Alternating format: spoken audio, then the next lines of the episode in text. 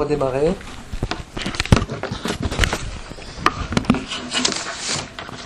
Donc on va redémarrer avec Bernard Stiegler, euh, qui est euh, philosophe, directeur du département du développement culturel au Centre Pompidou, et qui est également président de Ars Industrialis, dont nous nous dirons aussi quelques mots par la suite. Donc je vais passer la parole à, M. Stiegler. Marc disait qu'il fallait qu'on attache nos ceintures, donc euh, attachez-vous, ouvrez vos oreilles, et puis il va être très gentil. Hein. Vous allez nous parler français. Ça n'existe pas le français. Euh, autour de l'idée du rapport éventuellement constitutionnel ou de nature qu'il y a entre l'être humain et l'addiction, ou la société et l'addiction.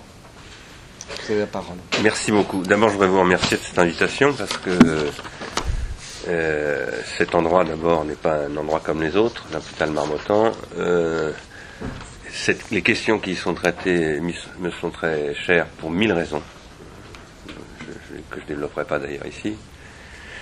Euh, et puis aussi, je, tiens à remercier Marc Valeur, qui était venu justement dans cette association Ars Industrialis l'année dernière, il y a presque un an, hein, il, y a, 11 mois, euh, pour participer à une séance qu'il avait ouverte, je crois, euh, qui a eu énormément d'écho, je dois dire, grâce à lui, dans le monde entier, parce que Ars Industrialis, qu'est-ce que c'est C'est une association qui est aussi, euh, j'en reparlerai si vous le souhaitez tout à l'heure, qui a aussi un site internet où on met en ligne beaucoup de choses et, où les conférences que nous organisons au Théâtre de la Colline tous les deux mois sont beaucoup écoutées dans le monde entier. Et cette conférence est énormément téléchargée, notamment aux États-Unis, au Japon, euh, pour les gens qui sont francophones dans ces pays-là. Elle a eu un grand succès, par ailleurs, euh, auprès des, membres d'Ars Industrialis qui viennent régulièrement au théâtre de la colline. Voilà, donc euh, je suis très très content d'être là, en espérant aussi que c'est la poursuite, enfin l'approfondissement d'une relation qui peut-être se poursuivra à l'avenir, y compris dans le cadre de mes fonctions professionnelles au Centre Pompidou. Moi, je serais assez partisan de réfléchir avec vous à, socialiser ces questions pour un public beaucoup plus large, même si, je le disais tout à l'heure, c'est pas facile de, traiter ces questions euh, pour un, vaste public, je crois. Et donc, euh, je vous, remercie beaucoup de, de m'avoir invité. Je vais donner, j'ai improvisé un titre, j'avais donné un, titre à cette intervention qui était question de pharmacologie générale, je crois. Euh, je vais donner un, sous-titre. Il n'y a pas de simple pharmacone. C'est un petit peu pour réagir aux citations que faisait Marc Valeur tout à l'heure de Eugen Fink. Parce que je vais soutenir qu'en réalité, tout jeu est pharmacologique, si je puis dire, et toute pharmacologie est à quelque chose de l'ordre euh, qui relève de l'appartenance à une, une, à une raison ludique. Alors, avant de développer ces questions, je voudrais préciser que je ne suis pas du tout un spécialiste de la question des jeux, ni même, si je puis dire, un amateur. Euh, je, n'ai pas, dans, euh, dans, mon jardin secret, je ne cultive pas une réflexion sur le jeu de manière régulière, même si j'ai eu une période comme ça. Euh, j'ai eu des, rapports au jeu, d'ailleurs, variés, mais j'ai eu une période en particulier où j'ai beaucoup travaillé avec Ludwig Wittgenstein, et comme vous le savez, il y a chez Wittgenstein une théorie des jeux de langage qui me semble très importante, euh, sur laquelle d'ailleurs je compte revenir dans les années prochaines, euh, en, profondeur, euh, et qui a joué un rôle extrêmement important au XXe siècle. À mon avis, assez mal comprise d'ailleurs jusqu'à maintenant. Par ailleurs, j'ai développé dans les années, au début des années 80, une, une théorie des jeux, ce que j'ai appelé une théorie des trois jeux. Moi, je typologisais les jeux en trois types de jeux. Euh, ce que j'appelais le casse-tête chinois, c'est-à-dire un, jeu qui n'a qu'une règle, et une fois que vous avez trouvé la règle, ça n'a plus aucun intérêt. Euh, donc c'est un jeu à un coup. Un jeu qui est le jeu d'adresse, d'adresse physique, intellectuelle ou autre, mais qui consiste à améliorer sans cesse euh, le respect de la règle, à se rapprocher sans cesse d'une exécution plus parfaite de la règle. Donc c'est les jeux d'adresse les boules par exemple, la pétanque. Et puis, euh, ce que j'appelais les jeux à littérature, par exemple le jeu d'échecs. où en, réalité, là, il s'agit sans cesse de creuser les possibilités énormes de développer des littératures de mise en, de mise en jeu des règles, etc., etc. Bon, je ne vais pas développer tout ça ici. Je voudrais dire que ça, c'était une typologie que j'appellerais de caractère structurel des jeux par rapport à la typologie qu'évoquait Marc Valor de Kaiwa, qui est plus pour moi une typologie sociale des jeux. Euh, pourquoi est-ce que j'avais travaillé sur ces, sur ces questions? C'est parce que je faisais l'hypothèse, lisant beaucoup Héraclite, lisant Fink aussi à cette époque-là, et, pas mal d'autres penseurs euh, de cette veine, y compris Nietzsche, euh, j'essayais de poser que, mais surtout à partir de Wittgenstein, d'abord que tout serait jeu, absolument tout serait jeu, tout ce qui est humain, je veux dire, mais qu'il y aurait des jeux faits pour jouer le jeu du monde, je reprends l'expression de Fink, en sortant de ce monde. Euh, et je dirais comme un poisson volant. Je dirais ça par rapport à un livre que j'ai écrit qui s'appelle Passer à l'acte, où j'ai expliqué que Aristote explique que euh, nous vivons toujours dans un milieu, mais que comme euh, le poisson, la seule chose que nous ne voyons pas, c'est le milieu dans lequel nous vivons. Aristote dit il y a un truc que le poisson ne verra jamais, c'est l'eau. Parce que la condition de possibilité pour Aristote, pour le, pardon, pour le poisson de voir quelque chose, c'est d'être dans l'eau. Si vous le sortez de l'eau, il ne voit plus rien. Donc il ne verra jamais de l'eau. Mais moi j'avais ajouté, je crois assez fidèle à Aristote d'ailleurs, qu'il y a un être qui s'appelle l'être noétique, à savoir nous-mêmes, les êtres humains, qui est capable de sortir de son milieu. Son milieu n'étant pas l'eau, mais le logos, et le logos chez Héraclite, c'est le jeu. Et euh, en sortant de l'eau, il voit le jeu. Et ça, ça s'appelle la transgression. Donc j'avais fait une, une, une, métaphore, une parabole du poisson volant, parce que par ailleurs j'ai fait 5 ans de prison, et que je suis sorti du jeu du monde. Parce que j'ai joué à un jeu dangereux, qui s'est d'ailleurs produit, cette euh, entrée en prison, après le fait que j'ai tenu un tripot pendant quatre mois. Euh, et avant de tenir ce tripot, j'avais une boîte de jazz, etc. Euh, ma boîte de jazz a été fermée par la police et je me suis retrouvé, un type m'a proposé de tenir un tripot. Donc j'ai pendant quelques mois été un tenancier de, jeux de, hasard euh, clandestins qui n'ouvraient qu'à partir de 3 heures du matin avec tous les proxénètes de Toulouse qui avaient leurs flingues posées sur le comptoir et leurs paquets de billets. Et donc j'ai regardé de près aussi les pratiques addictives de ce type de joueur-là qui joue armé. Ça m'a fait faire 5 ans de prison.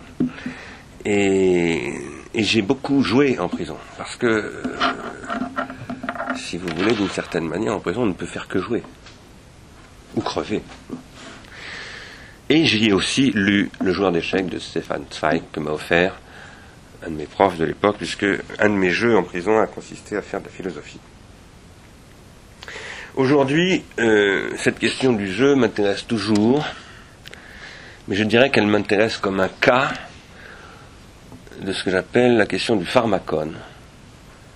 Lequel pharmacone m'intéresse en tant qu'il représente par ailleurs la structure addictive que constitue la vie humaine, selon moi.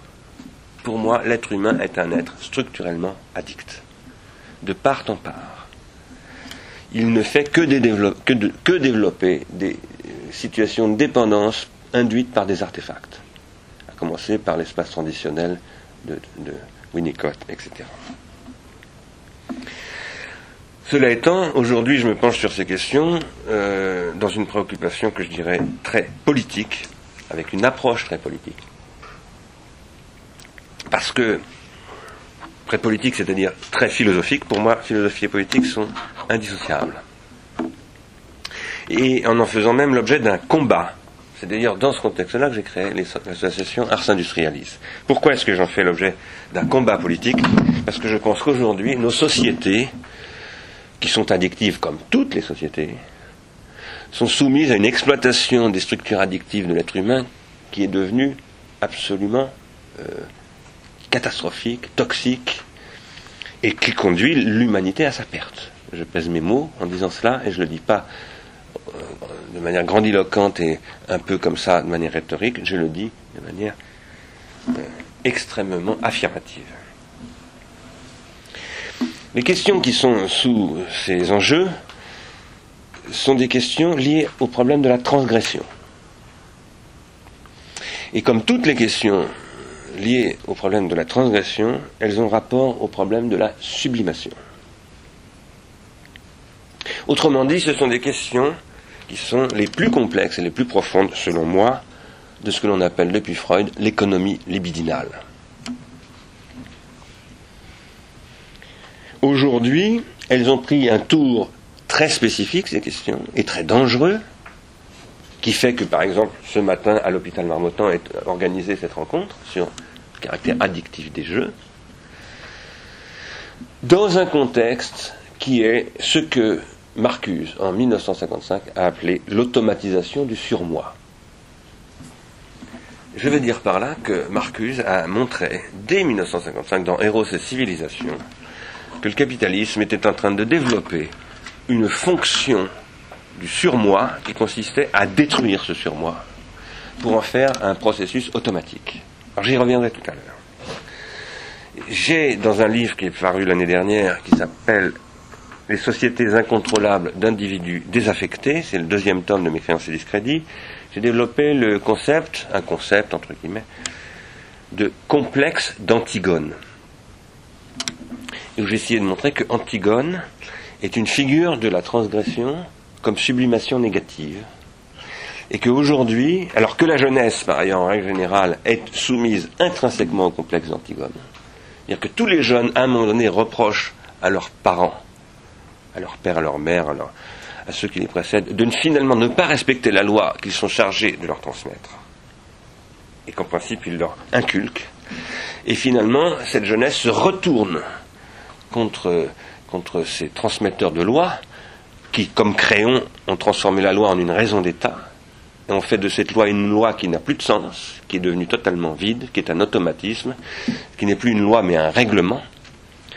Et à partir de là, euh, la jeunesse joue avec le feu. Que ce soit en prenant le dérèglement de tous les sens, Arthur Rimbaud, que ce soit comme Antigone, en transgressant effectivement les lois de la cité, ou de 36 000 autres manières. J'ai moi-même pratiqué ce jeu avec le feu, deux mots jouer, jeu et feu, sur lesquels je vais revenir tout à l'heure. Euh, et c'est la règle aussi de l'addiction, de la situation addictive de l'être humain, que d'en passer par là, pour qu'il se forme, pour que les individus, pour qu'ils se constituent en tant que psyché, en tant que, que, psyché euh, euh, constitué par des processus d'identification primaire et secondaire. Ça, peut-être qu'on en reparlera tout à l'heure aussi. Alors, ça c'était une introduction. Euh, un auteur que je lis souvent parce qu'il est intéressant, mais dont je me méfie énormément parce qu'il dit souvent des bêtises, qui s'appelle Jeremy Rifkin. Il est intéressant. Euh, je vous recommande de le lire, mais il faut le lire avec des facettes. Rifkin, R-I-F-K-I-N. C'est un, il a écrit quelques best-sellers, La fin du travail, euh, préfacé par euh, un ministre, premier ministre de la France, j'ai oublié le nom, peu importe il a écrit L'âge de l'accès, et puis l'année dernière, ou il y a deux ans, il a écrit un truc qui s'appelle Le rêve européen. Et dans ce rêve européen, il, essayait de construire, il était, consultant auprès de Romano Prodi, euh, à l'époque président de la Commission européenne. Il essayait de, prôner, euh, d'encourager à la constitution d'un nouveau modèle européen par opposition au modèle américain. Lui est américain, il enseigne aux États-Unis, à Washington, si je me souviens bien et euh, il dit que le modèle américain est, terminé. Et alors le livre est assez mauvais, ce livre-là est assez mauvais, mais il y a dedans des données sur l'Amérique très très intéressantes, et en particulier sur le jeu. Il y montre que aujourd'hui l'addiction au jeu aux États-Unis est devenue colossale, au jeu d'argent, et que euh, ça a produit euh, une espèce de renversement, le rôle du jeu aux États-Unis, de renversement du modèle, disons, hérité de Benjamin Franklin, du calvinisme, bref, de tout ce qui était à l'origine de l'esprit du capitalisme tel que Max Weber en avait parlé, euh, qui reposait sur un investissement dans le monde au nom d'une foi religieuse qui était celle de, finalement de ces protestants qui ont quitté l'Europe qui se sont installés aux États-Unis. et qui était une éthique du travail, une éthique de la besogne, comme l'appelle Max Weber, bon. on substituait à cette éthique de la besogne une, une non-éthique, une destruction, finalement, euh, du, du, modèle de réussite dans la vie, puisque maintenant le modèle de réussite dans la vie, ce serait, d'après Rifkin, et beaucoup d'études qui ont été faites, y compris par le Service national de la santé américain, ce serait la réussite par l'argent facile gagné au jeu euh, de hasard, etc. Et il montrait que le modèle américain était en train de s'effondrer euh, en s'appuyant sur ces données. Je pense qu'il a raison. Moi-même, j'ai écrit il y a quelques années, donc à 8 ans maintenant, un, article dans le monde diplomatique qui s'appelait L'assommoir euh, du XXe siècle, où j'analysais la politique du rapido euh, et, la façon dont cette, technique de captation de l'argent finalement des rémistes et des smicards, parce que c'est quand même essentiellement à ça que sert le rapido, donc créer des impôts pour des gens qui n'en payent pas, impôts volontaires, euh, était un système addictif euh, destructeur de l'individu, parce que c'est un jeu dans lequel on ne peut plus s'individuer. Alors, je viens d'employer un mot qui est chez moi très important, qui n'est pas de moi d'ailleurs. Enfin, l'individuation, c'est une thématique en philosophie depuis deux millénaires, mais plus. Mais euh, un philosophe français qui s'appelle Gilbert Simonon a développé une théorie de, ce qu'il appelle les processus d'individuation, et en particulier de ce qu'il appelle l'individuation psychique et collective. Et il montre que les êtres que nous sommes, les êtres addicts que nous sommes, nous cherchent à s'individuer, mais que la société moderne et industrielle peut produire parfois de la désindividuation. Ce que je vais essayer de vous montrer, c'est que les pharmacas, les pharmacas c'est le pluriel donc en grec du pharmacon, les artifices, dont les jeux sont des cas, sont des processus qui permettent et de s'individuer et de, se désindividuer. Et que du coup, la, la politique et la responsabilité politique, ça consiste essentiellement à faire en sorte que, en développant des pharmacas, il n'y a que des pharmacas. L'école est un pharmacone. C'est un jeu social. Tout est pharmaca. La famille est un pharmacone. L'amour, évidemment, est un jeu, etc. Mais pharmacone, ça veut dire, qu'est-ce que c'est que le pharmacone? C'est le, remède poison. Et Platon, je vais y revenir tout à l'heure, dit toute technique est un pharmacone.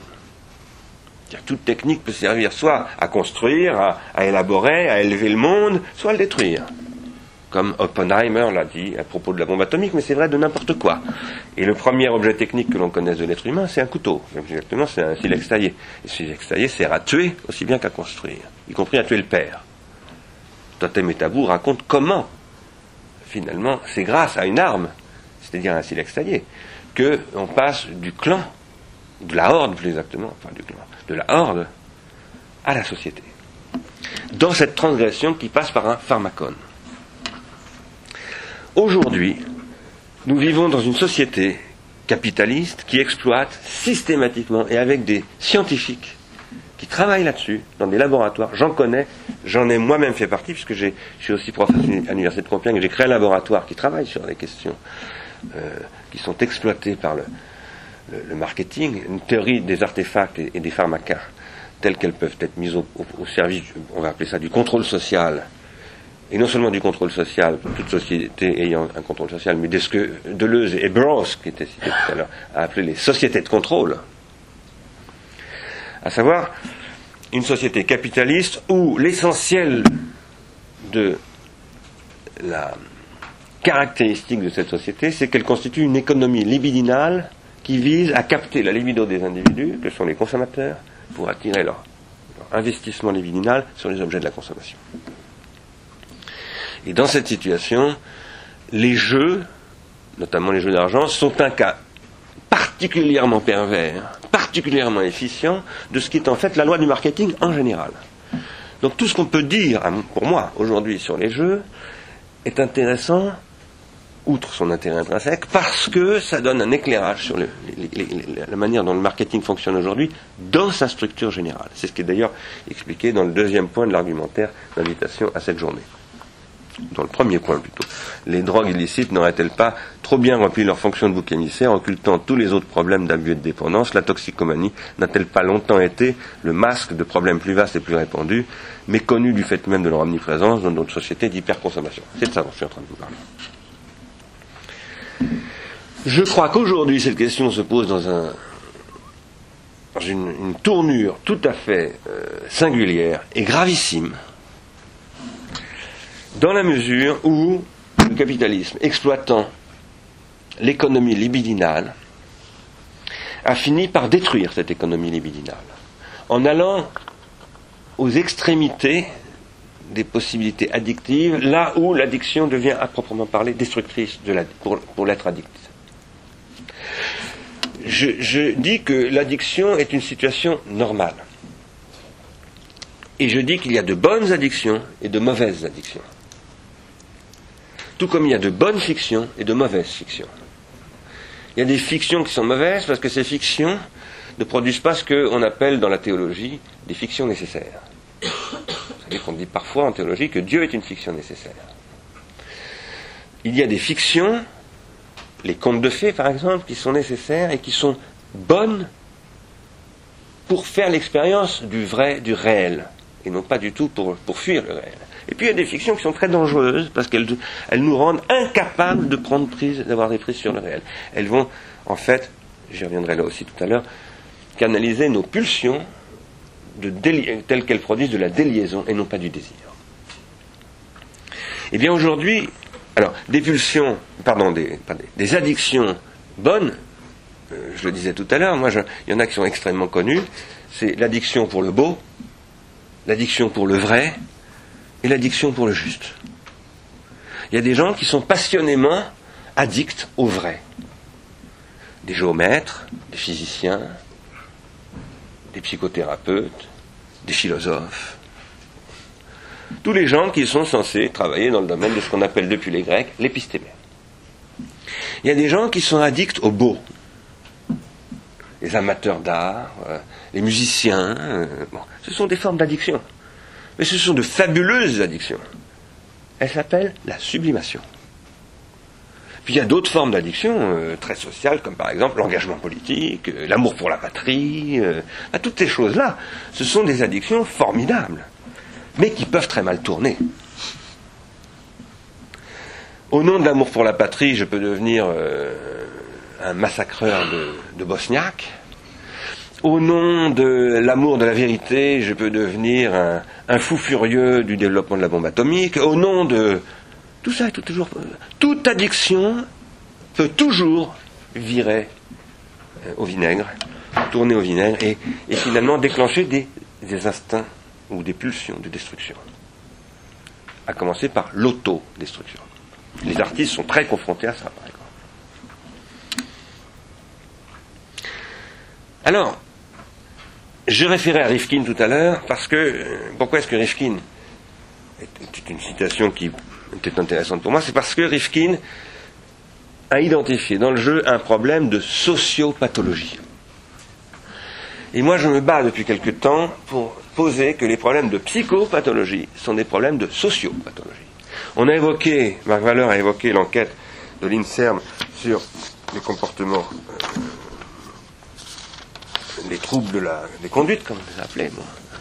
J'ai moi-même signé la pétition contre cette euh, enquête, euh, et surtout ses conséquences politiques euh, tirées par M. Sarkozy, en essayant de montrer, et puis j'ai écrit, j'ai écrit un, chapitre entier d'un de mes livres sur cette enquête, en essayant de montrer que cette enquête posait un problème de psychopathologie là où il y a un problème de sociopathologie et que les troubles du comportement, en particulier la perte d'attention, l'incapacité à canaliser l'attention des enfants, etc., qui peut trouver des terrains favorables effectivement sur le plan neuro, neurophysiologique chez les enfants qui peuvent être un peu plus susceptibles d'agitation, etc.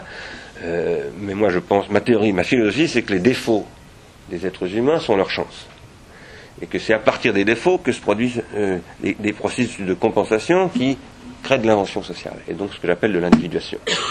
Donc qu'un môme soit, je dirais, euh, câblé d'une manière fragile sur le plan neurophysiologique, pour moi c'est une chance. La force de Baudelaire, c'était son caractère asocial, etc., etc. La puissance de Django Reinhardt, qui a inventé la guitare jazz moderne, c'était d'avoir perdu deux doigts dans un accident. C'est comme ça qu'il a inventé, réinventé la guitare. Et donc, le, handicap est une chance. C'est comme ça qu'on doit raisonner, fondamentalement. Pourquoi? Parce que le pharmacone, c'est ce qui vient compenser le handicap. Et l'homme, en tant qu'être technique, c'est un, être pharmacologique, intrinsèquement pharmacologique. Qu'est-ce que ne disait pas euh, cette enquête de l'INSERM, même si elle évoquait à un moment donné, en, en un paragraphe, ce qu'elle ne disait pas, c'est que les fragilités attentionnelles de ces enfants sont aggravées de manière considérable par la captation de l'attention et la destruction de l'attention. Par quoi? Par la captation du temps de cerveau disponible vendu à Coca-Cola. La machine de télévision est une machine à produire de l'inattention. En canalisant l'attention sur des choses qui n'ont aucune valeur sociale, je produis inévitablement de l'inattention au social. Et donc je détruis le rapport au social, donc je détruis l'attention, non pas simplement en tant que faculté psychologique, mais en tant que vertu sociologique. L'attention, ça veut dire, s'appelle le soin, c'est-à-dire l'attention aux autres, le caractère policé, bref, la capacité sociale à vivre dans un être ensemble, autrement dit, la filia.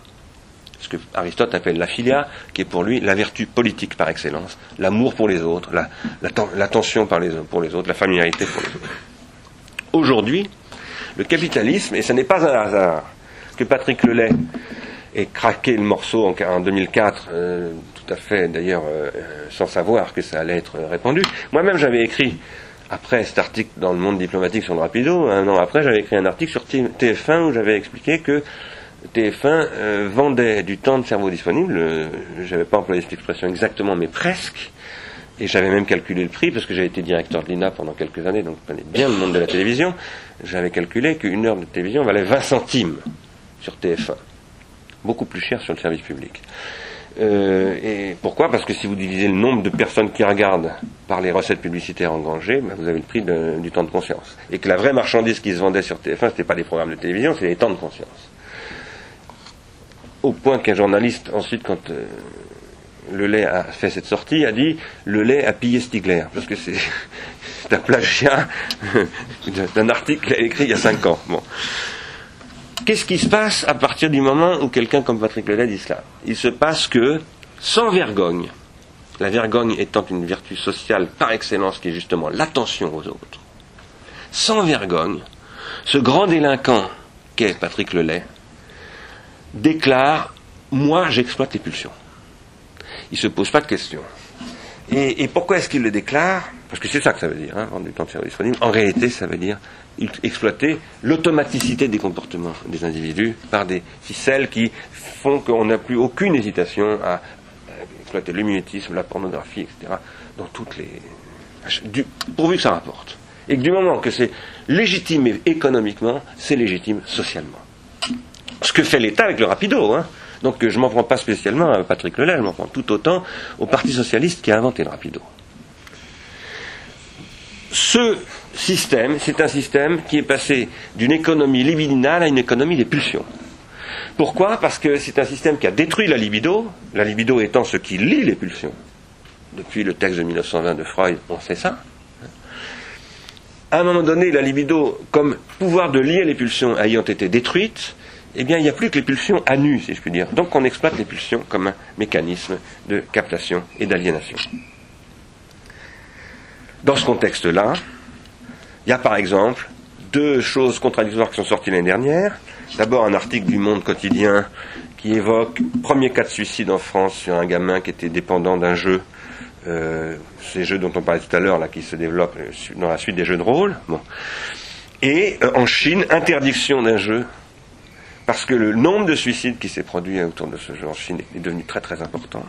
Bon, politique du Parti communiste chinois d'interdiction d'un jeu. Premier État qui prend une mesure contre un jeu, officiellement. Alors on dit oui, mais c'est les Chinois, tout ça, bon, les communistes. Et un mois après, Le Monde 2 publie euh, un numéro sur les jeux vidéo avec en titre, en page de couverture, j'ai j'ai pas oublié de noter exactement, mais des spécialistes vous disent les jeux vidéo sont bons pour la jeunesse. Ce qui est absolument idiot et dangereux. Pourquoi est-ce que c'est idiot et dangereux de dire ça? Parce que c'est vrai. C'est vrai en droit, les jeux vidéo peuvent être bons pour la jeunesse en droit, et c'est totalement faux en fait. Les jeux vidéo, en fait, je crois, sont pas du tout bons pour la jeunesse. Je veux dire que le problème est extrêmement mal posé. C'est pas où c'est bon, où c'est mauvais. Le jeu est toujours bon et mauvais. Le problème, c'est comment on le socialise. Et quelle est la sociothérapie que l'on pratique, c'est-à-dire la politique que l'on pratique vis-à-vis du jeu? Le jeu, c'est la question du pharmacone. C'est la question du pharmacone. Tout jeu a la structure de ce que décrit Platon dans le Phèdre.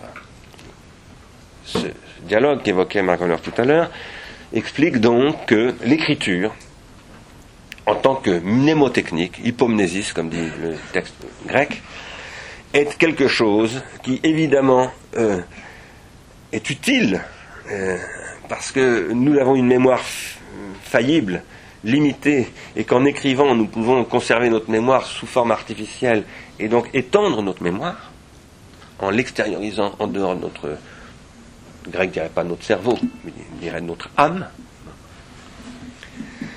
Mais Platon dit c'est extrêmement dangereux parce qu'à partir du moment où on commence à pratiquer la mémoire artificielle, on perd la mémoire. Et ça, nous en faisons tous l'expérience aujourd'hui avec nos téléphones portables. Moi, il y a il y a dix ans, je connaissais le numéro de ma mère par cœur, par exemple. Aujourd'hui, je ne connais pas le numéro de ma mère par cœur. Euh, je tape, parce qu'elle est un peu âgée, donc je, l'appelle souvent, euh, mais je tape euh, voilà, un truc sur mon clavier et je sais, sais plus son numéro de téléphone. et ça peut aller très loin. Ça, c'est le caractère hypomnésique de la mémoire qui fait que le développement des techniques de la mémoire peut faire perdre la mémoire. Alors, c'est ce qui fait dire à Platon, l'écriture que les sophistes utilisent par ailleurs est quelque chose de dangereux. C'est un pharmacone. D'une façon générale, l'écriture, c'est ce qui désigne pour Platon la technique. C'est pas simplement euh, l'écriture, c'est la technique. Et tous les jeux sont des techniques. Donc ça désigne aussi tous les jeux, dont le trick-track dont parlait tout à l'heure aussi Marc Valeur. Et en effet, comme Fink l'a dit, euh, à partir de Platon, euh, le jeu comme technique est rejeté par la métaphysique platonicienne et par toute l'histoire de la philosophie. Pratiquement, c'est Nietzsche qui va faire revenir cette question, puis Freud, puis euh, euh, Winnicott, etc., qui vont faire revenir ces questions au premier plan. Aujourd'hui, nous devons faire une, pratiquer une pharmacologie.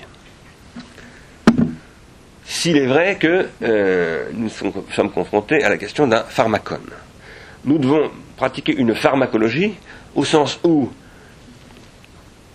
toute technique est un pharmacone, tout pharmacone conduit à des jeux, donne des jeux sociaux. Et dans la mesure où, par ailleurs, les pouvoirs du pharmacone, qui peuvent être euh, soit des pouvoirs de sublimation, de socialisation, d'individuation, c'est précisément ce que dit Winnicott sur les objets traditionnels les espaces traditionnels pour moi. Soit des pouvoirs de contrôle, de manipulation, de création d'addiction qui vont conduire à de la désindividuation. C'est ce qui doit faire l'objet d'une régulation sociale au plus haut niveau, et non seulement d'une régulation sociale, mais d'une philosophie politique, d'une théorie économique, dans la mesure où, aujourd'hui, ce qui se développe avec les technologies contemporaines, ce sont essentiellement ce que j'appelle les technologies de l'esprit, c'est-à-dire des technologies symboliques, d'échange, qui sont des technologies ludiques, des technologies du jeu. Internet, vous voyez ce que c'est, c'est un jeu. Les gens qui font des blogs jouent.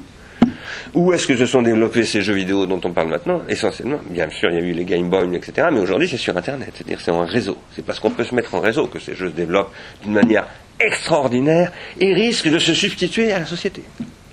Et c'est exactement ça que décrit Platon. Il dit la mémoire artificielle peut bouffer la mémoire tout court, et se, la, vampiriser, la phagocyter, euh, la viraliser et la détruire. Et il a raison, Platon. C'est une vraie question. Aujourd'hui, c'est ce qui se passe avec ces jeux vidéo, pour une partie, dans la jeunesse. Ces jeux se substituant à la structure familiale, se substituant à la structure sociale, etc. En même temps, ça n'est qu'avec le poison qu'on peut soigner euh, l'empoisonnement, la toxicité. Il y a une toxicité aujourd'hui extrême de ces structures ludiques, de ces structures de jeu. Ça n'est que par une politique de ces jeux qu'on peut soigner. C'est certainement pas en interdisant simplement ces jeux. Ce qui ne veut pas dire qu'il ne faille pas interdire dans certains cas. Moi, je suis euh, pas pour l'interdiction euh, des drogues. Enfin, bon, je ne suis pas dans un modèle traditionnel de, mais je suis pour qu'il y ait une législation euh, sur les drogues et une limitation évidemment de leur circulation.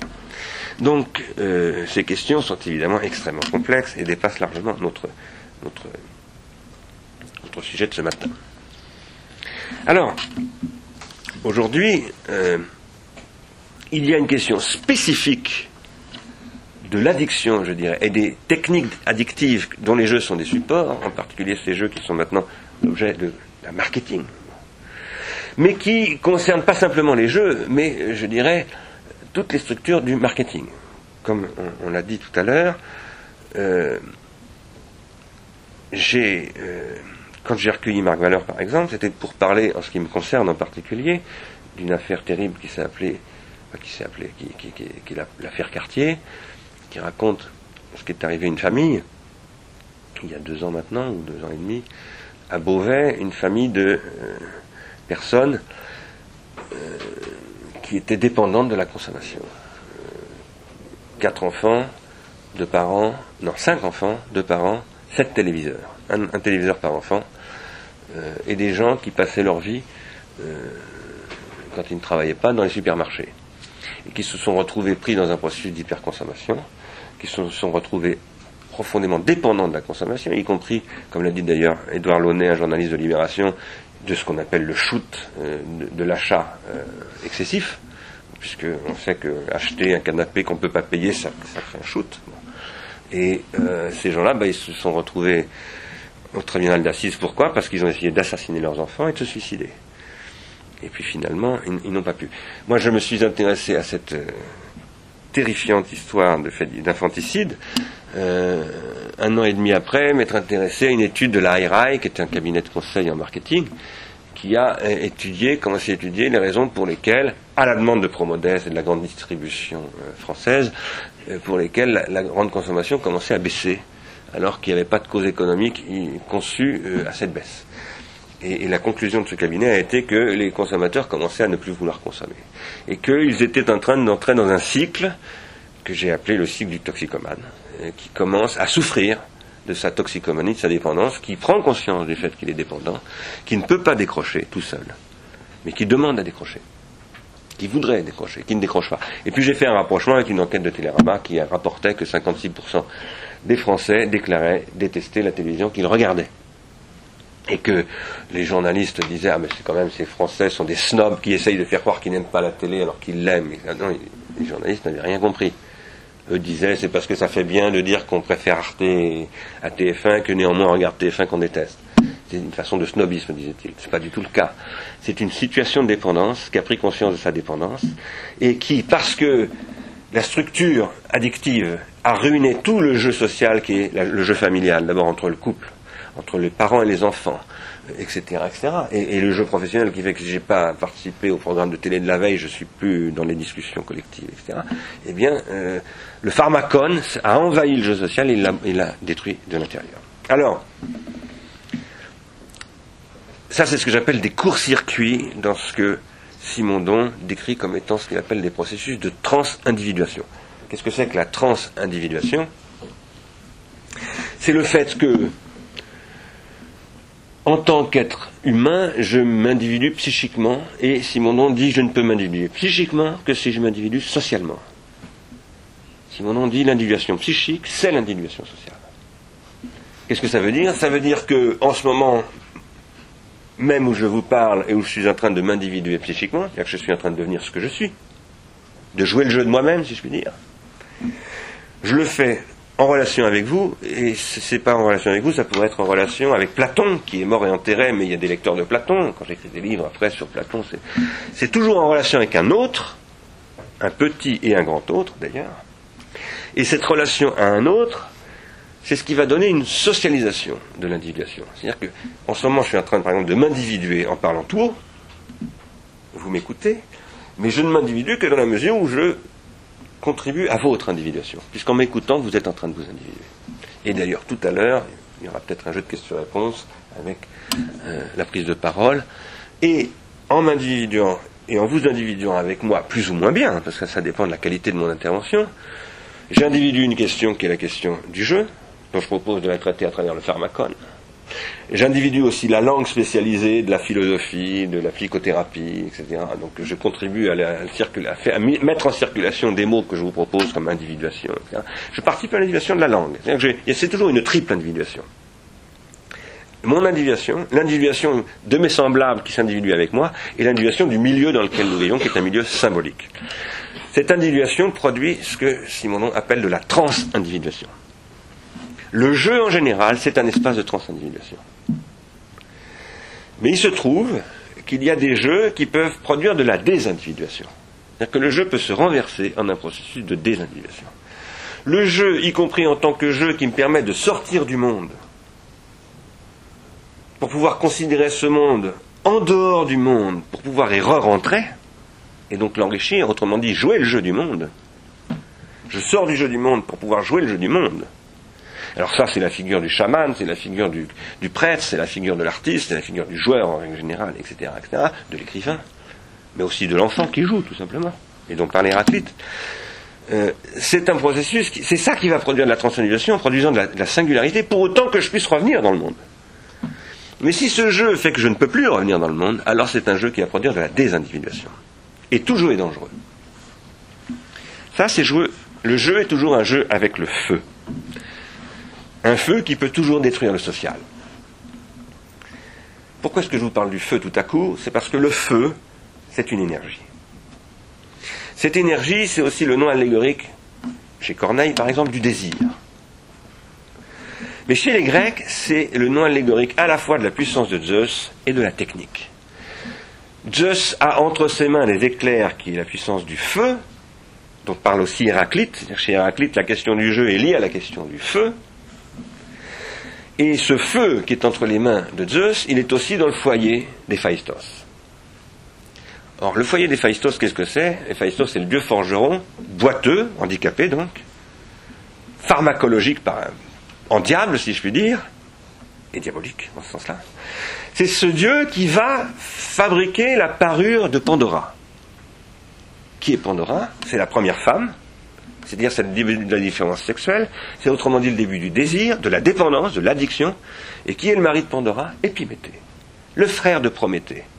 Celui qui, Prométhée, va aller voler le feu chez Héphaïstos. Pourquoi? Pour donner aux hommes la technique qui leur manque.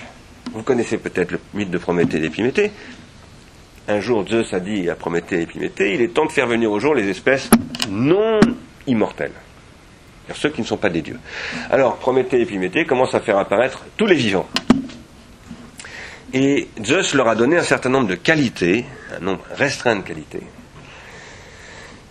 Et Prométhée est chargé de, produire euh, ces êtres, mais Épiméthée, qui est son frère jumeau, et donc son contraire, comme dans toutes les structures mythologiques, le jumeau est toujours un contraire.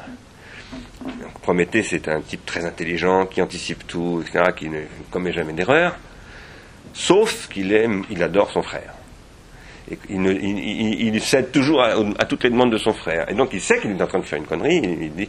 Et, puis Mété lui dit c'est moi qui vais m'occuper de donner, euh, de distribuer les qualités, les puissances plus exactement du Namaïs en grec, aux êtres non immortels. Et donc Prométhée cède et euh, Épiméthée distribue toutes les qualités. Et il oublie d'en garder une pour les êtres que nous sommes, vous et moi, que nous nous appelons les humains, depuis Hume et Rousseau, mais les Grecs n'appellent pas ça les humains, ils appellent ça les mortels. Nous sommes des mortels. Et donc, euh, il ne reste pas de qualité pour nous, et c'est ce qui va obliger Prométhée à aller commettre une transgression, un vol. Prométhée va s'introduire dans l'Olympe, subrepticement, sournoisement, il va aller voler le feu dans euh, la forge d'Héphaïstos pour donner ce feu aux hommes. Qu'est-ce que c'est que ce feu? C'est ce qui va permettre aux hommes de se donner des techniques. Mais c'est aussi ce feu qui va permettre à Héphaïstos de produire Pandora, la femme, c'est-à-dire la différenciation sexuelle, c'est-à-dire le désir. Le feu, c'est à la fois le feu comme puissance technique et le feu comme désir.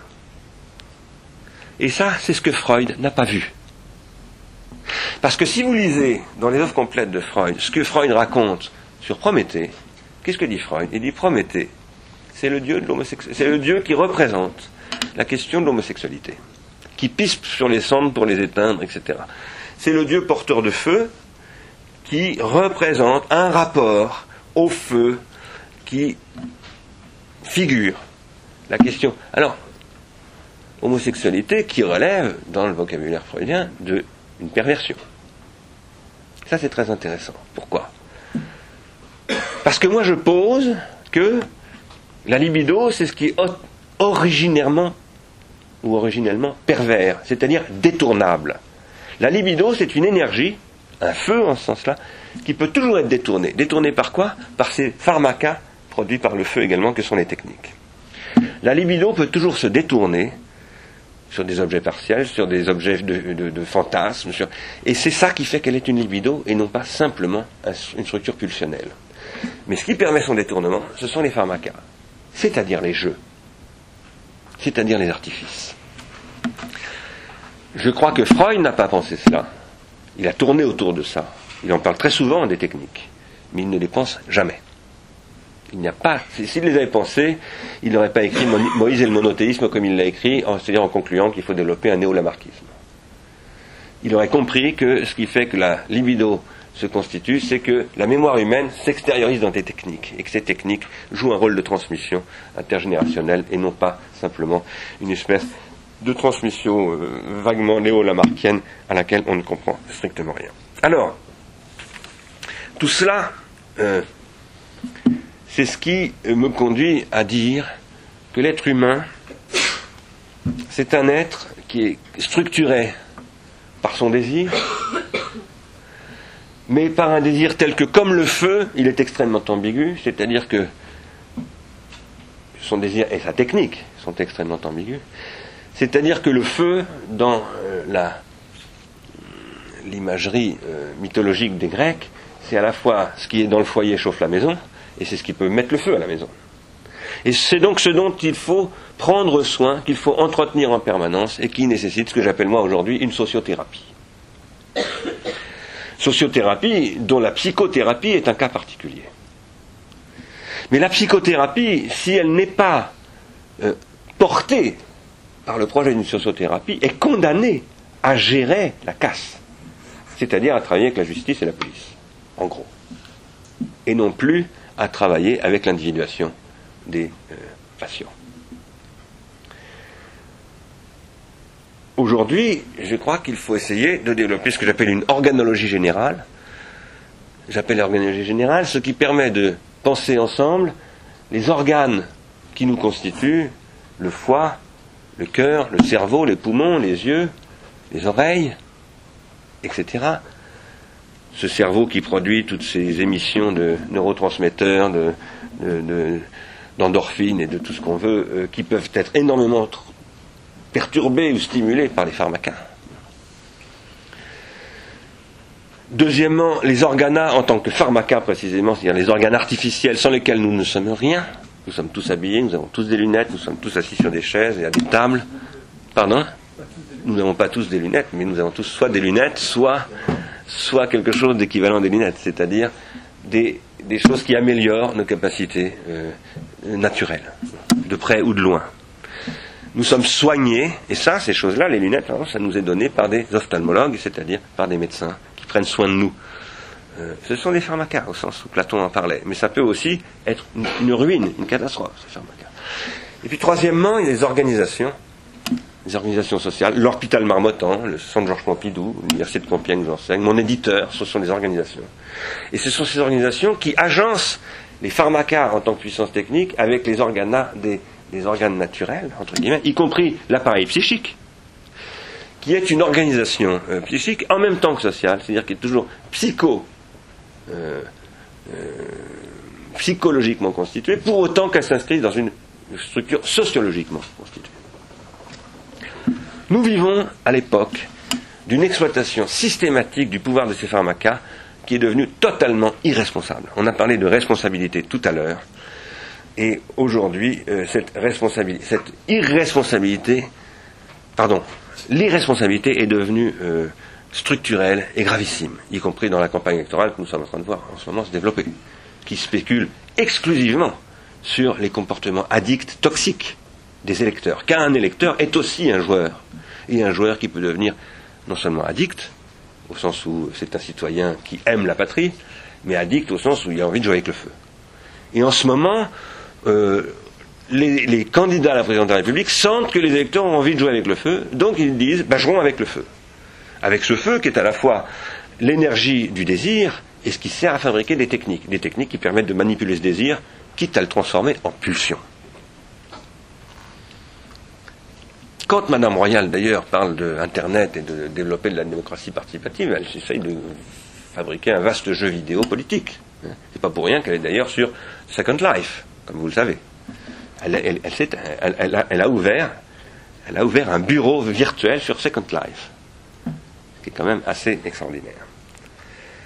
Ce qui est certainement sa façon de penser qu'il faut être absolument moderne, comme disait Rimbaud. Euh, je pense que ces questions, je vais m'arrêter là parce que je veux pas. En fait, j'ai pas commencé encore ma conférence. Tout ce que je viens de dire, c'était- c'était mon introduction. Bon. Mais euh, si ça vous intéresse, de toute façon, ce que je vais, ce que je voulais vous dire, c'est le dernier chapitre du troisième tome de Mes créances et discrédits. Donc, euh, ce que je voulais vous dire, c'est que il est très très important de revenir à une critique de la psychanalyse. Quand je dis une critique, c'est une critique positive, bien entendu. Vous avez bien compris que, enfin, j'espère, j'ai été clair là-dessus, que moi je me revendique comme, entre guillemets, freudien. Euh, Mais, euh, quand je dis qu'il faut faire une critique de la psychanalyse, c'est pour diverses raisons. Je vais en énoncer trois, il y en a beaucoup d'autres. La première, c'est que je pense que cette organologie gé- générale dont je vous parlais tout à l'heure, qui requiert une pharmacologie générale,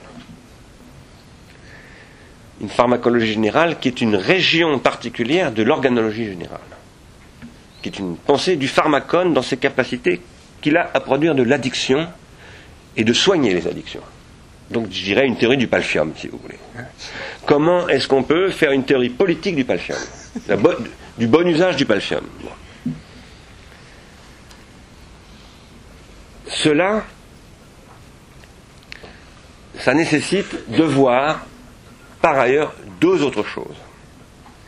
C'est comment, dès 1917, le neveu de, de Sigmund Freud, qui s'appelait Edward Bernays, est devenu le conseiller euh, de Public Relations du gouvernement fédéral américain, puis d'un certain nombre de grandes majors, de grandes compagnies américaines, dont la compagnie Philip Morris, qu'il a aidé à passer la crise de 1929, c'est ce dont parlait Marc Valeur tout à l'heure, en disant que la, la théorie psychanalytique a surtout servi finalement au marketing, etc. Il a aidé euh, Philip Morris à passer la crise de 29 en disant les femmes ne fument pas, la cigarette est un pharmacone, il faut casser le tabou euh, puritain américain en utilisant caractère entre guillemets phallique de la cigarette et le rapport à la- à l'allumette, au feu, etc. Il a organisé des, des défilés phalliques avec des cigarettes, des, des- des défilés dionysiens. hein. C'était, il, a fait des Dionysies sur les grandes avenues de New York, dans les grandes villes euh, américaines, et il a relancé la consommation de la cigarette, euh, Philip Morris, comme ça, en faisant que tout à coup les femmes se sont mises à devenir massivement des consommatrices. C'est raconté ça dans un film extraordinaire qui a été fait par la BBC, c'est comme ça que j'ai découvert d'ailleurs, d'un, documentariste de la BBC, comme on n'en trouve qu'à la BBC, qui s'appelle Adam Curtis. Et ça m'a été signalé par des amis australiens, donc, euh, qui sont membres de l'as- de l'association Ars Industrialis. La deuxième chose, la troisième chose, pardon, que je voudrais dire, et je m'arrêterai là-dessus pour pas abuser de votre patience, j'ai, je suis arrivé à, j'ai un peu dépassé mon temps de parole, c'est que tout ça suppose, pour moi, de revisiter la question du surmoi. Ce que je veux dire, c'est que je fais partie de cette génération euh, des années 60 qui a bien connu la contre-culture. Je me suis défoncé, j'ai d'ailleurs fait des cures des intoxications, euh, alcooliques en l'occurrence. Euh, j'ai goûté à peu près à tout, sauf à l'héroïne. Euh, et euh, j'ai fait aussi tout ça au nom de la transgression et du renversement du surmoi. J'ai aussi fait partie de la génération politisée qui a fait les barricades de 68, etc., ce qui s'est mal terminé pour moi, euh, comme, pour beaucoup de mes amis d'ailleurs, qui sont soit devenus toxicos, soit se sont suicidés, soit sont devenus des gens, euh, disons, euh, qui ont une vie très très difficile. Et je pense que ce qui s'est passé à travers ces événements a conduit à la confirmation d'hypothèses développées par Marcus dans Héros et Civilisation 1955. Là où il dit, contrairement à ce que les gauchistes et les, situationnistes ont dit en France en le lisant très mal, mais en lisant généralement pas Héros et Civilisation, mais en lisant L'homme unidimensionnel, là où il dit le capitalisme, c'est ce qui est voué à détruire le surmoi, pour y substituer ce qu'il appelle un surmoi automatique. Surmoi automatique dont le rapido est une espèce d'occurrence abominable, mais dont aussi les radars de M. Sarkozy sont une occurrence abominable, c'est-à-dire une espèce de système euh, automatisé, en effet, où on vous sanctionne parce que vous ne, vous respectez plus la loi, parce que vous ne croyez plus du tout à la loi. La loi, vous ne l'individuez plus, vous ne jouez plus le jeu de cette loi. C'est une jeu. C'est un jeu, la loi. Il y a un roman de Roger Vaillant qui s'appelle La loi, qui parle de la loi comme d'un jeu. la, loi, c'est un jeu qu'on joue dans la mafia, euh, au sud de l'Italie, entre Naples et Palerme, euh, surtout en Sicile, à vrai dire, euh, mais, qui s'appelle comme ça, la loi. ça aurait mérité qu'on commente tout ça.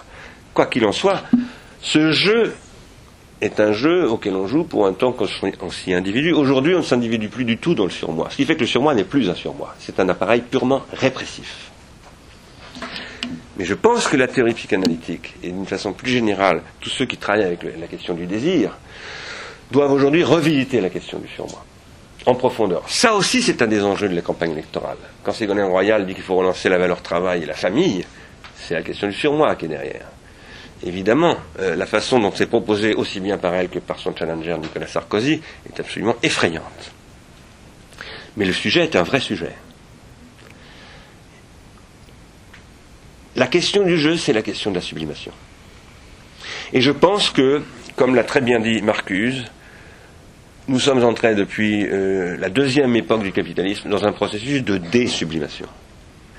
C'est ça le grand concept de Marcuse, le processus de désublimation. Une société qui désublime ne peut pas perdurer. Elle est condamnée à la destruction, inévitablement. Il n'y a plus aucun respect pour l'autre, il n'y a plus aucun respect pour soi. C'est une société qui est foutue. Le problème est que euh, Marcuse pose cette question précisément en opposant principe de plaisir et principe de réalité, et en disant le principe de plaisir, c'est la jouissance, le principe de réalité, c'est la technique. Et là, il ne, comprend rien. D'abord, il n'y a aucune opposition entre le principe de plaisir et le principe de réalité. Et deuxièmement, ce qui articule le principe de plaisir et le principe de réalité, et qui les lie comme étant ce qu'on appelle le désir, c'est précisément le feu. C'est-à-dire ce qui est à la fois l'origine de la technique et l'énergie du désir en tant qu'économie, en tant que libido, en tant qu'énergie libidinale. Donc, je voulais, en disant cela, vous inviter à revisiter la question du pharmacone, c'est-à-dire du palfium, aussi bien que de l'héroïne et de tant d'autres choses, euh, y compris l'élection présidentielle, qui est une sorte de pharmacone, euh, dans une problématique qui consiste à revisiter complètement les bases de la question de la théorie de la libido, telle qu'elle s'est forgée au début du XXe siècle, et telle que serait nécessité, mais je m'arrête là, je n'ai pas eu le temps d'en passer par Winnicott et par quelques autres, bien entendu, qui ont euh, exploré ces questions-là euh, dans des façons très nouvelles par rapport à Freud. Je vous remercie de votre attention et je vous demande pardon d'avoir été un peu chaotique.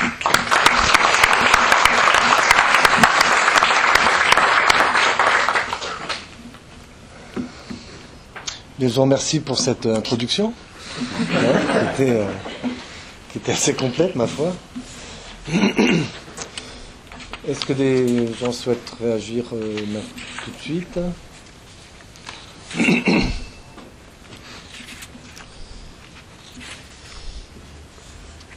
Alors si personne ne, souhaite euh, réagir immédiatement, je vais faire, euh, je vais mettre en œuvre mon droit de préemption. J'aurais souhaité que vous, reveniez sur deux, sur deux éléments. le, premier, au, au, décours de votre propos, vous avez vous avez fait le, parallèle avec les fictions nécessaires hein, pour euh, mettre en évidence ce, qui, pourrait être des addictions que, j'entendais comme nécessaires aussi. Et puis après, vous avez dit que ces, addictions pouvaient être bonnes ou mauvaises. Euh, est-ce que par ce terme d'addiction nécessaire, ça veut dire qu'il y a des addictions qui ne sont pas nécessaires, ou est-ce que toutes les addictions sont nécessaires et bonnes ou mauvaises? Ça, c'était la, première chose. Et, la deuxième chose, dans, ce, dans ce panorama un peu. Je ne sais même pas si c'est un panorama sombre. C'est pas forcément. Pas un c'est, un, mode de fonctionnement. Hein. Dans, ce mode de fonctionnement actuel, il semblerait qu'une façon de, euh, d'en sortir, ce, soit à travers ce que vous appelez la sociothérapie. Mm. Hein. Alors j'aurais voulu que vous précisiez un peu ce que vous entendez par sociothérapie, notamment dans quelles conditions, par qui, Auprès de qui Pourquoi faire? Voilà, vous avez trois heures à peu près pour écrire ma copie. D'accord. Parce que l'autre chose aussi par rapport à cette histoire d'addiction nécessaire, est-ce que par exemple c'est, euh, ce, serait, ce serait complètement euh, incongru de parler de normalité D'accord. Alors, vous m'avez demandé est-ce que toute addiction euh, devrait être nécessaire? Je répondrai que je répondrai pas à proprement parler que oui, parce qu'à ce moment-là, ça serait une incitation à pratiquer toutes les addictions possibles, ce qui a été mon programme pendant quelques années. Euh, mais, personnellement, ayant quatre enfants aujourd'hui et quatre petits enfants d'ailleurs, euh, j'ai plus du tout le même programme. royaliste, c'est la famille de Ségolène Royal. Pardon C'est la famille de Ségolène Royal. Pas forcément, euh, pas forcément. Euh. non, de toute façon, je, pour moi, la famille, c'est la filia aussi, donc. Euh,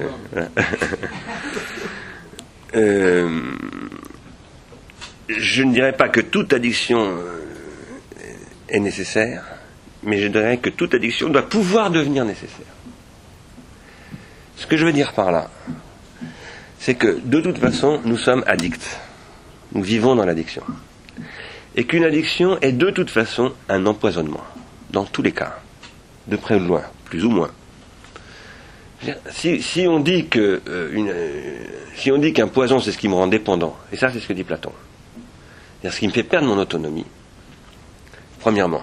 Et si on dit deuxièmement que tous mes objets sont des objets de désir qui me, qui me rendent dépendant, tous les objets sont mauvais, par nature aucun objet. C'est le problème de la taraxie et, de, et, c'est, la réaction des, stoïciens à cette question, c'est de dire bon, ben, je vais apprendre à ne dépendre de rien, mais du coup, je n'ai plus d'objet.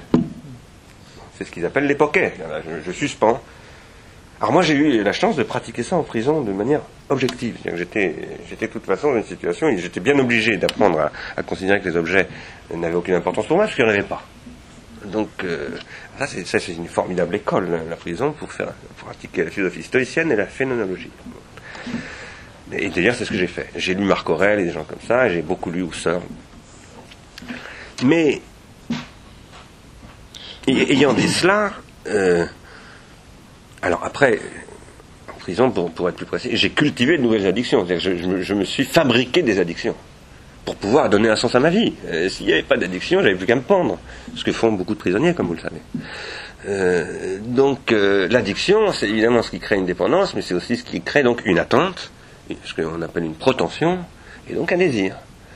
Et j'ai eu moi la chance d'aimer lire, donc je me suis créé une addiction à la lecture, et, à partir de là, le monde a, se reconstitué à toute vitesse. Ça, c'est une fiction nécessaire. Maintenant, il y a des fictions pardon, des addictions ou des fictions, dont je pense qu'elles ne sont pas nécessaires en droit, mais qu'elles deviennent nécessaires en fait. Pourquoi? Ben, Il n'y a pas très longtemps, j'ai reçu euh, quelqu'un qui est un ancien toxicomane, il y a très peu de temps, et qui est aujourd'hui un, ce qu'on appelle un, un animateur, un, éducateur. Un type absolument formidable, qui fait une, un mémoire en ce moment, parce qu'il il fait un, que vous connaissez, euh, euh, qui, il, fait un, il passe un diplôme. C'est un type absolument formidable. Il est venu me voir tout simplement parce qu'il a lu, un livre que j'ai écrit qui s'appelle Passer à l'acte, où je raconte mon histoire, euh, ce qui m'est arrivé dans ma cellule. Et, il est venu me voir parce qu'il m'a dit, moi, il m'est arrivé quelque chose d'un peu semblable avec, avec l'héroïne. Enfin, plus exactement avec euh, la, façon dont, à un moment donné, j'ai décidé, il, a essayé de décrocher plusieurs fois, il a, il a raté, jusqu'au jour où il s'est aperçu qu'il pouvait devenir addict au manque. C'est-à-dire pouvait se mettre à prendre du plaisir au manque. Alors, plus exactement, en faire une épreuve, en faire un jeu, si je puis dire. Et, la façon dont il en parle, c'est absolument formidable. Vraiment formidable. Eh bien, moi, je crois ça. Et je pense que, d'une façon très, générale, ce que j'appelle la situation organologique, là pour le coup, pas simplement pharmacologique, qui fait que euh, je suis en défaut je suis un être humain, c'est-à-dire que je suis néoténique, comme on dit dans la théorie. Euh, il me manque. J'arrive au monde euh, prématuré, je dépends de ma mère, je dépends de tout ça. Bon.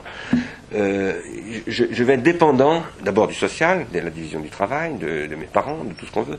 Et puis je vais, devenir dépendant d'objets auxquels je vais me fixer, qui sont des, artifices. Eh bien, il faut que je, fasse de ces, ces, défauts, parce que ce sont des défauts. D'être dépendant, c'est un défaut. Il faut que j'en fasse ce qu'il faut. Il faut que je renverse la situation de défaut en un falloir. Et c'est là que Burroughs est extrêmement intéressant, par exemple. Précisément. C'est que ce qu'il pose, euh, il fait de la question de l'héroïne finalement une pensée, une énorme possibilité de pensée, euh, très très au-delà de, l'héroïne. Alors, euh, ça renvoie à la question maintenant du normal et du pathologique, en effet. toute la question d'une sociothérapie est de, de créer des circuits de transindividuation qui font que le pathologique peut produire du normal. Parce qu'il n'y a que du pathologique. Euh, moi, je ne crois pas, euh, et je dis ça en pensant à Canguilhem, bien entendu. Après, il y a une question d'organisation sociale, de soins pris à ce pathos, à cette logique du pathos, de l'affection, qui peut produire de la désaffection. Par exemple, qui peut produire la déliaison du désir qui se transforme en pulsion, en passage à l'acte, l'inceste, euh, tout ce que vous voulez, le viol, euh, le vol, euh, tout ce qu'on veut, la, transgression de, la loi destructrice. Il faut arriver à faire du, pouvoir de transgresser, qui est le cœur, du caractère nécessaire de l'addiction. Il faut arriver à faire du pouvoir de transgresser un pouvoir d'invention. Et c'est ça le, rapport entre jeu et création. Quand, quand Winnicott parle de, cet espace comme d'un espace de création, c'est ça qui, qui est en question. Alors après, vous me demandez qui peut pratiquer la sociothérapie? Moi, je ne sais pas aujourd'hui euh, exactement vous répondre, bien entendu, sauf à dire d'abord que ce sont euh, les hommes politiques et les responsables économiques qui devraient pratiquer la sociothérapie. Parce que ma théorie, c'est que le capitalisme est en train de s'autodétruire. Euh, pour des raisons, alors là, ce serait un autre sujet, mais, euh, euh, mais le jeu d'argent rentrerait dedans. Il faut savoir qu'une grande partie des investissements industriels qui sont faits aujourd'hui sont faits sous la pression des fonds euh, d'investissement qui, eux, sont eux-mêmes alimentés par des gens qui jouent avec ces fonds, qui jouent à la bourse, etc. Donc, et c'est une forme de jeu. Or, c'est un jeu qui, tout comme le rapido, tend à se jouer à plus en plus court terme. Le LBO, comme vous le savez, qui est un jeu boursier qui consiste à dire j'ai deux ans pour faire un culbut, bon, euh, c'est un jeu extrêmement dangereux du capitalisme, qui consiste en fait à, fermer tout avenir du développement industriel. Autrement dit, à empêcher toute possibilité de projeter un grand jeu du monde qui consisterait à dire l'Europe dans 10 ans, dans 15 ans et dans 20 ans, voilà ce que ça devrait être, il faut se battre pour ça. Aujourd'hui, les hommes politiques, les gens du marketing, les banquiers, sont tous dans l'extrême court terme. Donc on est entré dans des jeux qui ne cultivent plus que du très court terme, autrement dit qui s'annulent. Parce qu'un jeu, plus un jeu est ample, plus il ouvre du, long terme, pour moi. hein. Plus il, joue- il ouvre un espace d'in- d'individuation. Alors, qui sont les sociothérapeutes? Bah, Ce serait d'abord ceux-là, pour moi. Ce serait ensuite tous les appareils qui devraient les accompagner, les économistes, les gens qui font du nouveau marketing. Parce que dans le marketing, il y a des gens qui, sont tout à fait sensibles au discours que je vous tiens là. Moi, j'ai des relations avec des cabinets de marketing qui sont très inquiets de la situation, qui voient venir les problèmes.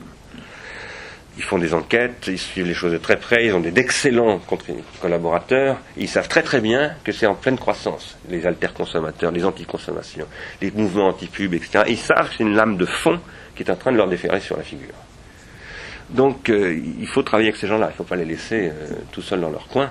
C'est évidemment pas la majorité, ce dont je vous parle là. C'est peut-être 5% de ces gens-là, mais ce sont les gens qui sont à la pointe, ce sont les meilleurs. Il faut travailler avec les gens du monde industriel, mais il faut aussi travailler dans le monde universitaire à créer des ponts entre les disciplines pour former les gens à ces problématiques-là. Et puis, en tant que citoyen, il faut être un sociothérapeute. Un citoyen est un sociothérapeute. On a entendu ce matin aux infos que euh, maintenant il est admis que la planète, la planète est en train de s'empoisonner. Hein. Il y a le congrès mondial du changement climatique qui se tient à Paris en ce moment même, qui a été ouvert il y a deux heures. Euh, cet empoisonnement est un, problème pharmacologique, est un problème d'addiction, d'addiction à la consommation. Si on ne pose pas le problème dans ces termes-là, on se moque du monde. Si on culpabilise les gens en leur disant c'est pas beau de, j'ai entendu un truc sur France Culture ce matin qui était absolument débile. Euh, alors que le problème n'est pas du tout là. Il faut, là, il faut évidemment mettre des limites à un certain nombre de choses. Il faut euh, évidemment interdire des choses, etc. Mais il faut surtout faire que les citoyens deviennent des sociothérapeutes. Donc, il faut leur tenir un discours sur le soin. C'est ce qui fait d'ailleurs que je suis en train d'écrire un livre qui s'appelle Prendre soin.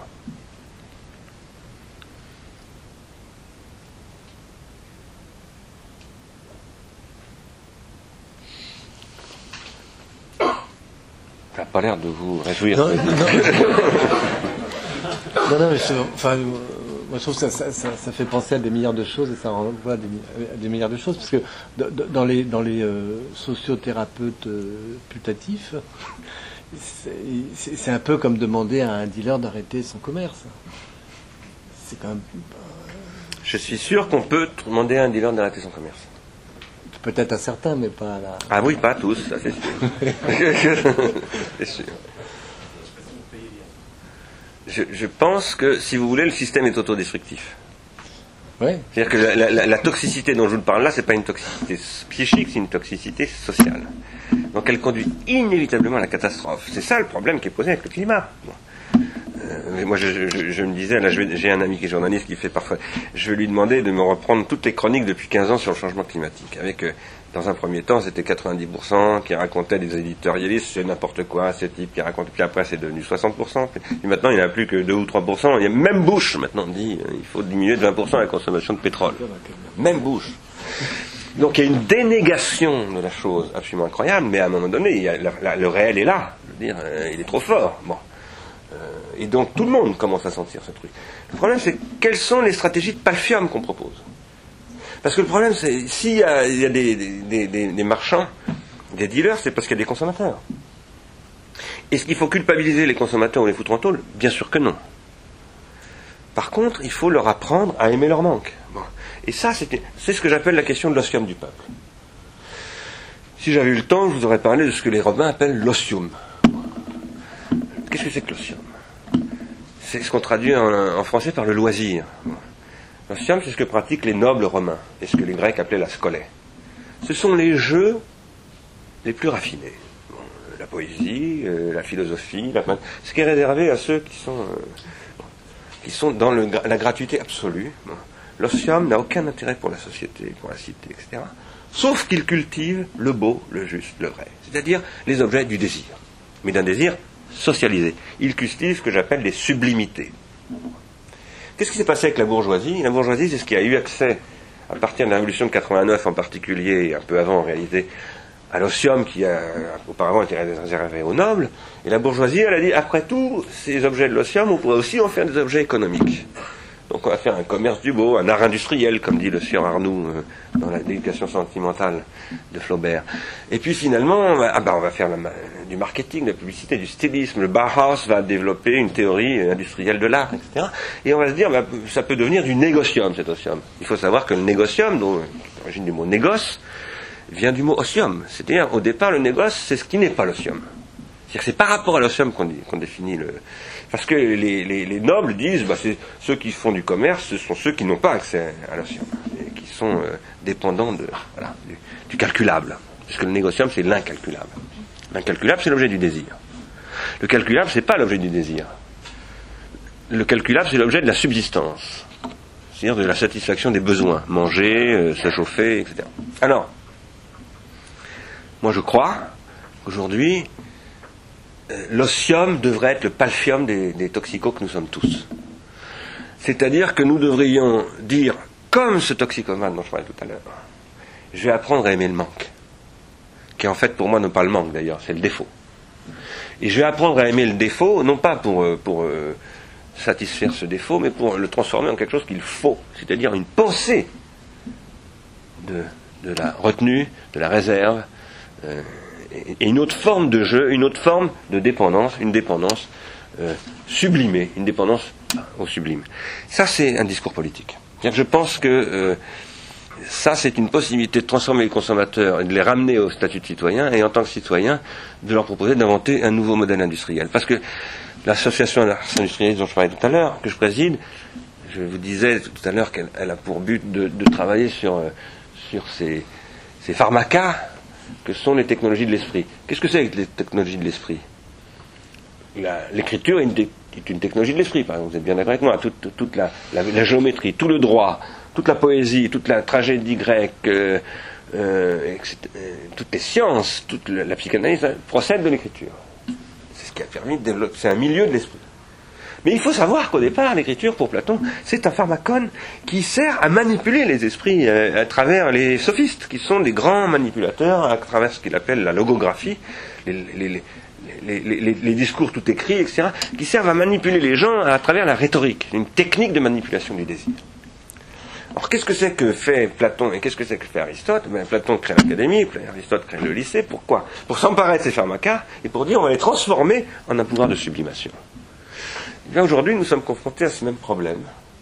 euh, avec ces pharmacas innombrables que sont les téléphones portables, les jeux vidéo, qui devraient devenir des lieux de développement de ce que j'appelle moi un osium du peuple. Et j'y crois beaucoup. Et je crois que le monde est mûr pour ça. Donc vous disiez, j'ai fait un- une description sombre, et puis après vous avez dit peut-être pas. Ben, c'est sombre, oui, la réalité est grave, mes frères, ça c'est clair. Mais euh, il y a des choses à faire, et il y a de la sociothérapie à pratiquer. Que je pense vraiment qu'on peut retourner le poison en remède. C'est ça ma philosophie. Et c'est ça ma réponse à la fiction nécessaire, à la à l'addiction euh, nécessaire. Très bien, c'est un joli mot de conclusion? Hein? On va s'arrêter là pour ce matin. Et on reprend à 14h15. Hein, il est 14 heures, là.